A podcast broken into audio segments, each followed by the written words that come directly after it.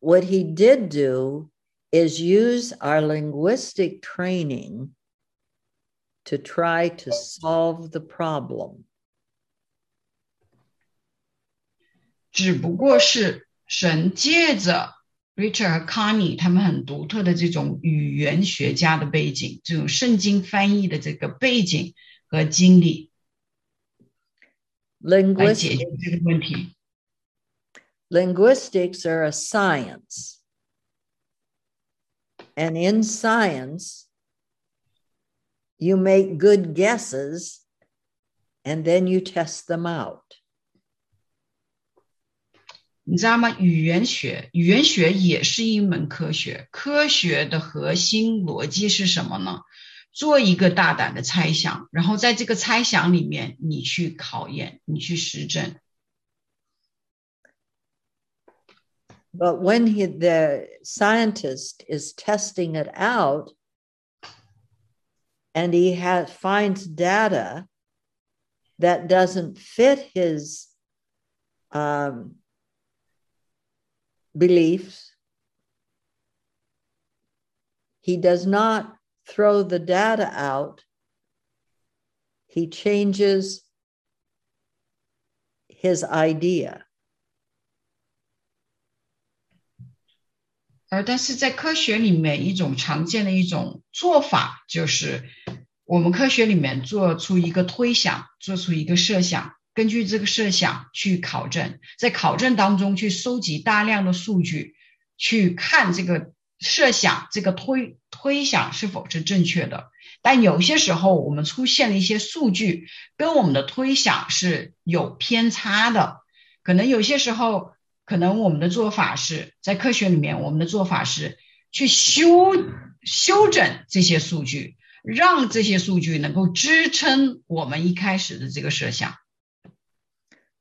So we, um, we see something that we really don't believe can happen. So do we throw that out? Or do we say to God, help me broaden or change my belief so that this fits? 但是其实，在神的信仰里面，我们时常会遇到一些事情，会面对一些境况，就像一些数据一样，这些数据跟我的这个推想、我的假设，它是不符合的。 那在信仰里面，如果我们遇到一些境况，遇到一些问题，但是却让我们现在目前现在所有的这个认知架构是没有办法融进去的，那站在上帝的面前，我们是否愿意让上上帝扩充我们的境界，告诉上帝说：“这是我的事实，这是我所面对的。”但是上帝，求你帮助我更加认识你。So, another thing that the scientist does when he's doing a test of his idea, his hypothesis, or whatever word you want to use, he does certain steps and he does them in order. 你知道，就是当遇到不符合的数据的时候，科学的做法不是把这个数据扔掉、忽略掉，假装这个数据不存在。 而是在我们我们称之为推想也好，假想也好，假假设也好，我们有这个假设的前提，然后我们去考证它，去验证它。那在这个过程当中，我们要去看，就是这个数据它是什么，也就是说事实是什么。So we take the same steps each time in the same order because when we mess up the order, we come out with a different conclusion. 所以在科学里面，我们要尊重科学。尊重科学的意思是说，有一些事情的发生，它就是要按照次序和步骤来的，不是随着我们己意，我想要这样我就这样。那在呃科学当中， 我们有一个前提，我们去进行考证，但是要把这个实验做出来，必须得按照符合真理的步骤，一步一步来进行。So one of the other things to take away uh, this for the safe helper is to make sure you keep the steps in the order that they are. 也就是说，另外一点想跟啊、教导啊、祷告解决法的老师或者做安全啊、做祷告解决辅啊、辅导的这些安全帮助者，很重要的一点就是要让就是要按照步骤这些步骤这些事情的次序，先解决什么，后解决什么来进行。Another thing that uh, we need to take away is So, so Connie, could, could you give an example of how you used a, a scientific way of? I, you, you're talking about observing something in the hurting one, and then changing your belief that you came in with because of it, right? Could you do you have an example you could share? That- Okay, very, very quick- quickly. Um, um, Mike is asking that I give an example, uh, to give an example of what I'm talking about. 嗯，康呃，刚刚 Mike 建议说让康妮给一个具体的例子来解释一下这个。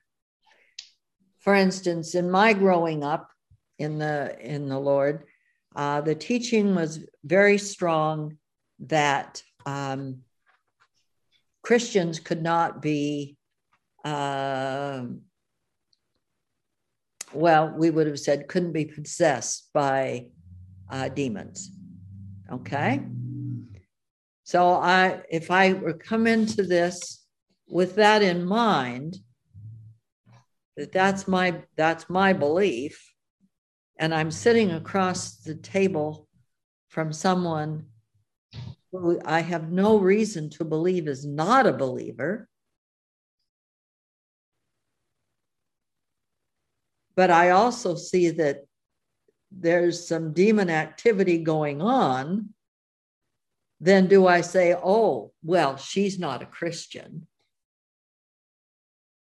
or do I say, hmm, let me stretch my thinking a little bit here? 康妮给的这个例子呢，是说用就是如何用科学还有符合真理的方式去回应。 意思就是说，我们遇到不符合数据的、不符合我们设想或者结论的数据的时候，我们会把它过滤掉，或者把它扔掉。但是康妮所提倡的或者建议大家在这个过程当中是遵循真理的方式，用科学的方式。比如说啊、就像他从小他的一个背景就是一个神学背景，就是基督徒是不会被邪灵上身的。但是事实是在他辅导的过程当中，他的确看到有一个姊妹，她来接受辅导，但是在这个辅导当中是有邪灵的工作的，是有邪灵的。那如果按照他自己原本的前提和设想，就是那要不就是这个人他根本就不是一个基督徒，因为按照他原来的那个教导，就是基督徒不会被邪灵附，但是他要面对那个真实的数据，真实的数据就是这个姊妹她就是一个基督徒，她是神的孩子，她是基督徒，真实的数据也是在辅导当中的确有圣灵的搅扰和工作在里面。这个就是真实的数据，他不能按照他自己的设想去过滤掉说，那这个人根本就没信主，这是一个例子。does that make sense? Did I explain it enough that that makes sense? Beautiful. Okay. How about the others? What are they saying? 呃，大家明白吗？就是刚刚康妮用的这个例子，就如何用科学的态度去啊、面对，就是尊重真实的数据，但是同时啊、刚刚康妮也提到一点说，当他面对这种情况，真实的就是这个姊妹是一个基督徒，但同时他 这个辅导当中又涉及到圣灵的工作，呃，邪灵邪灵又在其中搅扰，那到底是怎样？所以康妮他做了一个祷告，就是祈求圣灵。祈求神打开他的认知。他原本的设想就是，如果有邪灵，搅扰，或者有邪灵啊、呃、上升，那就是他不是基督徒。So 其他 I 人解吗？so I would say that my basic doctrine, my basic belief about God and all this other stuff that we learn in uh, scripture, um, my basic belief has not changed since I, since I was in Bible school. But my God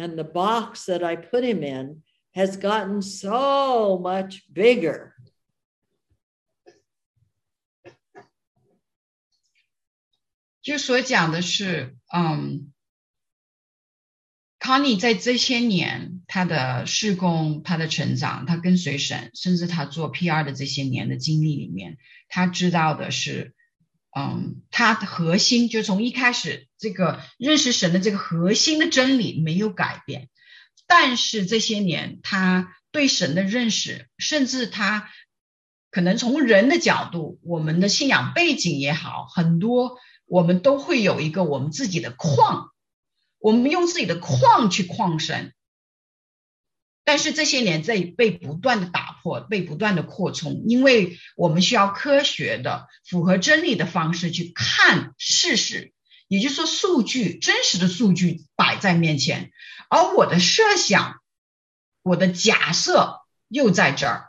那如果真实的数据跟我的设想是不符合的时候，我怎么去扩充我的设想？我怎么去扩充我对神的认识？神自己亲自帮助我打破，我透过一些框框架架、框条去认识神，去理解神。